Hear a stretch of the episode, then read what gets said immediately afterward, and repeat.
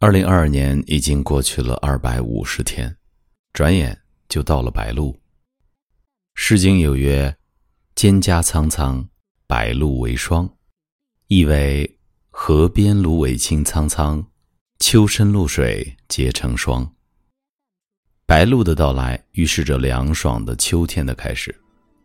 露水在英语中叫 dew，所以白露的英文表达叫 white dew。或者可以直接用拼音“白露”来表达。这段时间温度逐渐降低，空气中的水汽在夜晚凝成白露，滴落在青草上、树枝间。White dew indicates the real beginning of cool autumn. The temperature declines gradually, and vapors in the air often condense into white dew on the grass and trees at night. Green, green the reed, dew and frost gleam. Where's she I need? Beyond the stream. Upstream I go, the way is long.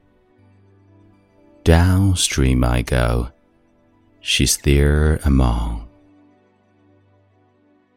White, white the reed, dew not yet dried where is she I need?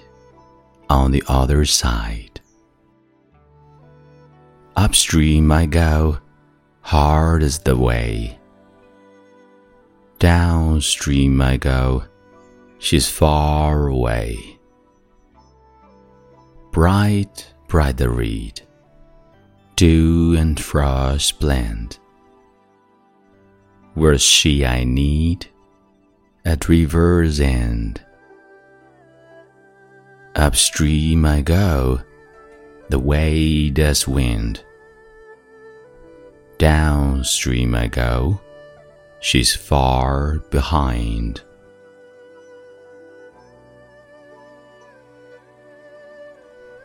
Phoenix. Time to say goodbye and see you next time.